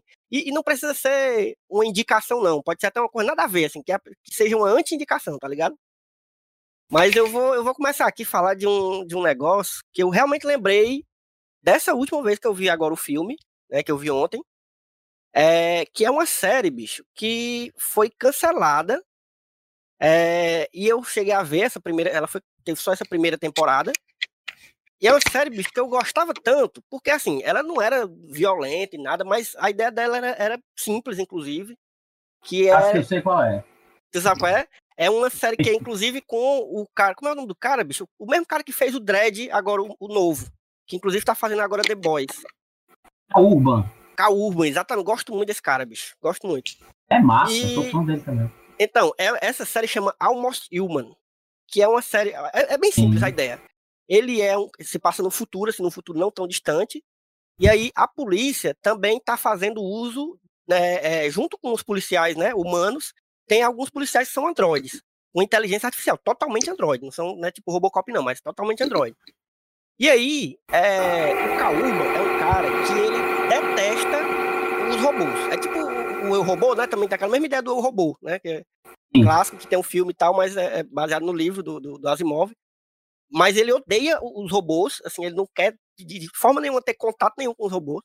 Mas ele acaba sendo colocado junto com, né, para ser parceiro de um robô que também está entrando, só que é um robô que ele é de uma de uma linha, de uma linha é, mais antiga, que estava dando problema, foi exatamente substituída porque estava dando problema, porque a inteligência artificial dele estava levando a eles a ficarem muito sentimentais, para ter sentimentos muito humanos. Né, Além da própria inteligência, de fato, né, de pensar e reagir e tal, ele estava muito sentimental. Aí é foda que o robô, bicho, ele. é- é- eu não vou lembrar também o nome do ator, é um ator muito foda, um cara. É, e ele, ele é tipo, ele é mais humano do que o Cal Urban, tá ligado? Assim, no, no sentimento. E aí, macho, a série todinha é, é isso, essa relação deles dois. Eles, eh, o Cal Urban detesta o, o robô. é, e aí eles vão resolvendo casos a cada episódio. É uma série muito simples, assim. Eu, eu achei uma pena ter sido cancelada, porque é- era uma série promissora, assim, porque é uma ideia simples, mas que trazia várias questões, assim, relacionadas à inteligência artificial, é, é, é, coisas que a ficção científica gosta muito de trabalhar e que eu, e que eu acho a coisa mais massa da ficção científica, que é trazer essas questões e tal. E eu indico, assim, por mais que seja uma série que não tenha, né, se prosseguido aí, mas vale a pena ir atrás dessa primeira temporada. Eu não sei onde é que você encontra, não, assim, desce seus pulos pra encontrar, mas é isso, Almost, Almost Human. E você, galera, quem, vai- quem, quem quer continuar aí? Rapaz, eu posso, então. Pois Rapaz, um- Vai, vai. uma coisa que me lembra total Robocop, macho, é fita VHS, ó, macho. Total, Macho, não tem, não tem como. A gente, a gente é que nasceu nos, entre os anos 80 e os anos 90 aí, com certeza pegou alguém que tenha. Alguma, alguém, a família que tenha feito um consórcio de um vídeo cassete? É, alguma coisa assim do tipo. É. Mas, rapaz, isso me lembra demais. a- as idas que eu ia para poder alugar, tinha Era bom. uma, uma locadorazinha aqui na rua. Acho que aluguei com certeza esse filme, porque, macho, é sensacional. Ainda tinha que devolver rebobinada, mas isso aí é conversa para outra coisa. E que, que essas coisas tudo é o TED, macho. O TED tem, tem DVD, tem filme, livro, um monte de coisa amontoada lá, lá na casa dele. Tem que é mais nada, só tem o, Sim. é o meu Kindle, só o Kindlezinho. Então, Robocop me lembra com certeza fita, mas fita, não é nem negócio de negócio de DVD, é fita mesmo, mas só pra e botar lá dentro. Você pegar os pivetes, não faz a menor ideia do que é, Não né? sabe. A gente tem essa nostalgia que era, era, era bom demais pra gente, assim. Eu tenho saudade da porra. Mas era ruim demais, né, macho? Porque hoje em dia você tem uma facilidade da porra. Você quer ver um filme, mas você vem baixa aqui, ou então vê na Netflix, ou vê Ah, lugar que tem. É fácil demais, macho. Naquela época, bicho, pra você ver o filme. E, e eu fico lembrando também, sabe o quê, bicho? Eu lembro sempre. Os trailers. Hoje em dia, você, É. hoje em dia, macho, você vê o trailer na hora que sai. Naquela É. época, você ficava sabendo do filme, às vezes, do nada. Tá ligado? Tu lembra que a gente ia no cinema? descobria. Quando ia pro cinema. Exatamente, era muito doido isso aí, bicho. Eu achava. Esse sentimento eu, eu gostava, bicho. De verdade, assim. Porque hoje em dia eu não me animo muito com o trailer mais, não, tá ligado? Tipo, saiu o trailer do Não, Batman a gente ontem. ia pro eu, cinema, amor. beleza, massa e tal. Mas, macho, era foda você chegar do filme pra assistir um filme e de repente passa um trailer de um filme que você não tava nem esperando que ia ter, tá ligado?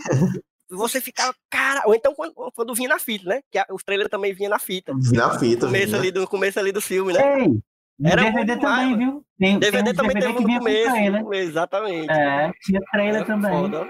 Eu sinto saudade Porque, macho, dessa a- a- surpresa. o, o- lance da, da- o legal da, da fita VHS também era assim, tinha a questão do deslocamento, que você ia até a locadora, você tinha aquele catálogo Era ali um para escolher e processo, era tal. era um ritual. E muitas vezes você descobria coisas ali que você não tinha a mínima ideia. Você passava a mão, passava a mão numa fita de terror altamente bagaceira que você nunca tinha ouvido falar. Aí você acabava alugando, acabava conhecendo. E você tinha um contato humano com a galera lá e tal. Era outra época, eu acho que a gente. Nós somos uma geração que a gente teve a sorte de passar por isso. E hoje a gente tem a, a tecnologia ao nosso bel prazer, para a gente baixar os filmes, para a gente ter acesso a eles e tal assim, eh, não dá para a gente ser é, absolutamente nostálgico, mas a gente tem que demonstrar e que houve momentos muito bons ali, há sentimentos muito legais Sim, vinculados a essa questão nostálgica. Eu era rato de locadora, vivi em locadora, tanto eu acho que eu ainda tenho aqui mais de 100 fitas VHS, eu tenho aqui uma porrada ainda, né? E tenho meu videocassete um aqui. DVD, eu tenho, acho que, sei lá, uns 700 DVDs aqui. Teu vídeo presta ainda, Ted? Esta, esta, Ixi, doido massa, viu? é, meu, eu é, tinha- é, Eu tinha um aqui, aí até dei pra um colega meu ver se ele conseguir restaurar, tá lá ainda. Ele disse que tá encostado, mas ele ainda vai dar uma olhada. é, e, aí, e tem uma não, coisa. Não, diga aí, continue. o Vlad mandou sintetizar aqui. Ó, falando sobre o, o, o lance do, quero nada, do que não tem nada a ver, eu vou citar também uma série.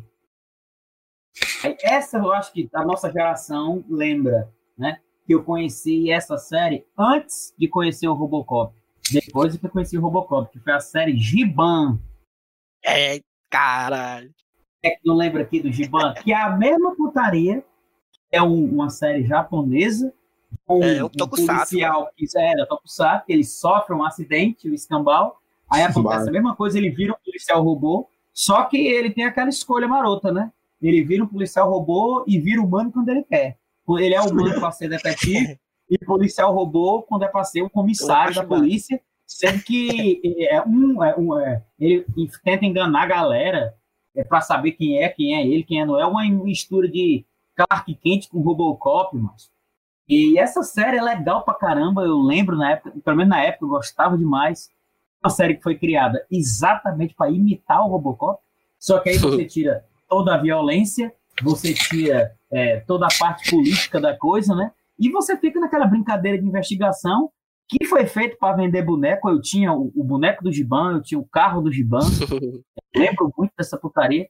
Que era, e era, cara, hoje isso é mais difícil acontecer. Acontece, mas não com tanta cara de pau. Uma cópia descarada, velho, do Robocop. O filme foi lançado em 87, a negada faz essa cópia descarada, a mesma coisa, em 88, 89. E a negada não processava, não, não foda-se, entendeu? Não era nem aí e tal. E era desse jeito, né? E, Foda, cara, isso foda, boa era, lembrança, né? era macho, e eu acho massa que essa putaria de, de cópia de série disso daquilo era muito comum na época. Se você for ver, eu vou até dar uma viajada agora. Um filme italiano, não tem nada a ver com o Alien do Ridley Scott, só que eles de cara de eles botaram Alien 2. Começo da década de 80, que era só pra negar ir pro cinema assistir. Só Aí isso, sei-? Aí o Giban meio que fez isso, né? Fez ali o- a identidade visual do Robocop, apesar do uniforme do Giban ser todo de plástico. Eu até abri aqui, ó, de borracha. aqui. E o Giban, de fato, ele é, o, é que nem o Robocop 3, só que ele voa, se teletransporta, ele faz tudo.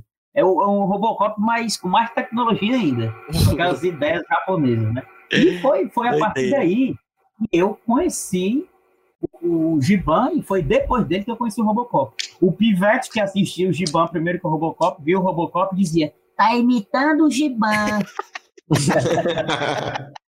É, é, mano. É, boa, boa, boa lembrança, viu? Galera, e, o Giban, o Giban faz parte da trilogia, né? Do, da trilogia não, dos três grandes personagens que japoneses que a gente conhece, que é Giban, Jasper e Jiraiya, né? E Jiraiya, no final exatamente. dos 80, 90. E a galera da nossa geração assistiu, gostava pra caralho. Enfim, que serviu de inspiração para tantos até... outros aí. Vou até mandar um cheiro aqui pro meu amigo Rafael Mirai, que é um amigo meu, não sei se vocês, vocês já ouviram falar dele. Não, não. Que ele, inclusive, já participou recentemente agora do episódio de, de Volta para o Futuro e já tinha participado do lance de Godzilla. E o bicho estuda Tokusatsu. Aliás, não só estuda, ele Massa. faz Tokusatsu. Ixi, mano. Ele faz. Depois eu vou mandar uns. Um, um, mas ele tem um universo cinematográfico do, do, do, dos, dos Tokusatsu dele. eu, inclusive, eu já fiz um vilão, tenho o maior orgulho do mundo. Eu vou mostrar pra vocês esse filme aí. Macho, é muito massa. É muito massa. E é os efeitos do mesmo jeito, mas o bicho se garante demais. E ele dá maior valor falar de Tokusatsu, mas ele só fala disso se você deixar ele passa horas. E pega a né? Pega demais, tá doido. Então, galera, foi bom demais o papo, bicho. Foi sério, foi foi certeiro convidar vocês dois para falar desse filme. Eu sabia que ele certo. Sabia que ele certo. Mas eu também, eu, a Maria, tô feliz aqui. a gente bora organizar depois. Bora organizar depois, nós vamos falar de, de dos brucutu aí. Eu vou, eu vou falar com, com o Wilson pra gente fazer um, uma live aí, alguma coisa pra gente falar desse filme de Brucutu, mas que eu gosto. Mas também do mau valor. Chamar o Diego, é, meu só Diego, coisa boa. Daquele dia, né? É, e também pegar que só ele ali. Pega, velho. Tá. Pois é isso, galera. Vamos começando a se despedir aqui. Eu vou pedir para vocês deixarem aí, se vocês quiserem, suas redes sociais, onde é que a galera encontra vocês aí, se quiser trocar uma ideia. Diga aí, Vlad. Quer deixar aí os, os arrobas? Os contatos? Rapaz, eu tô, eu tô no Instagram e no Twitter, mas é, é só me procurar lá.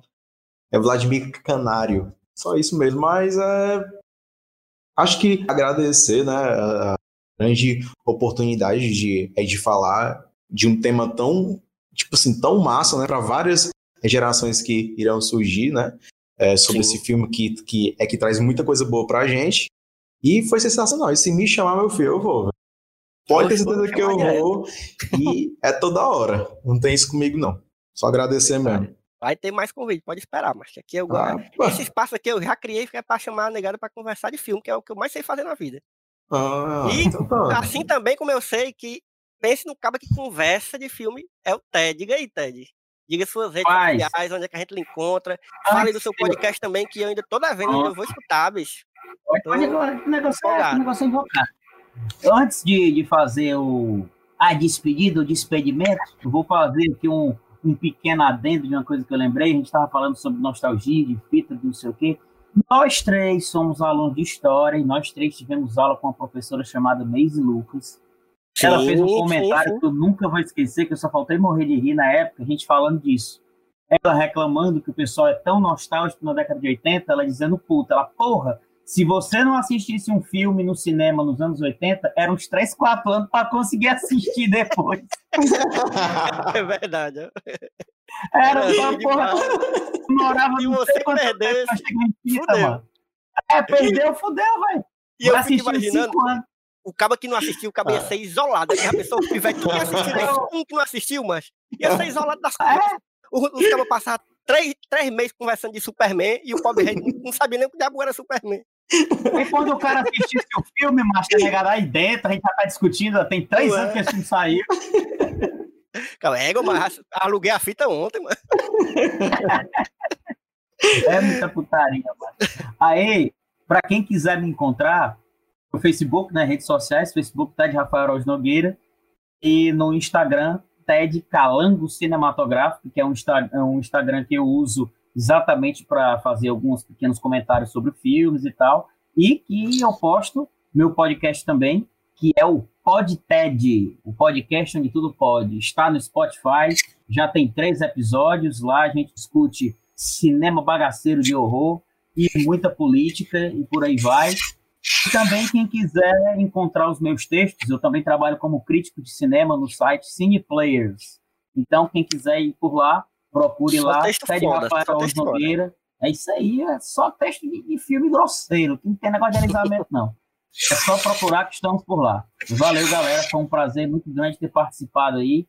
E me chame aqui que a gente sempre participa de não tem essa não. Vamos para cima. Chamarei demais. Pois, galera, eu que agradeço a presença de vocês aqui. Foi foda demais. Vamos ter outros com certeza. E é isso. Vamos ficando por aqui. Você vai encontrar o, o, o podcast no site Só Mais Uma Coisa. E você vai encontrar o site Só Mais Uma Coisa nas redes sociais, como arroba sitesmook, tanto no Instagram quanto no Twitter. Você vai encontrar a gente lá. É, e fique de olho, porque é lá nas redes sociais que você vai ver as atualizações dos textos que estão saindo, do, dos podcasts, que agora a gente tá cheio de podcast, bicho. A gente tá com, com um podcast de, de, de, trilha sonora que tá foda, tá muito bom. Inclusive saiu um agora, saiu o terceiro episódio do podcast Janela Sonora, que é o podcast comandado pela Ana Luiz. A gente tem podcast sobre questões mais técnicas e filosóficas do cinema, que é o Cinetologia, que é desse mesmo cara que eu falei do, do, do do Rafael Mirai. É, tem, tem podcast de tudo agora, a gente tá enchendo. E, e, e vai chegar mais ainda, viu? A gente, né, a, o nosso objetivo é fazer uma rede de podcast para botar para quebrar nessa, nessa, nessa galera dos podcasts do Sul aí, tá ligado? Que eles acham que só tem eles que, que fazem podcast, tá ligado? A galera do Sudeste. Ah, meu amigo, a gente tem é, que chegar junto macho, no mercado aí. Só podcast massa. Ó, eu tenho um orgulho de dizer que a maior parte dos podcasts que eu escuto hoje, eu escuto muito, são 95% cearense. Cearense, não é nem nordestino, não, é cearense.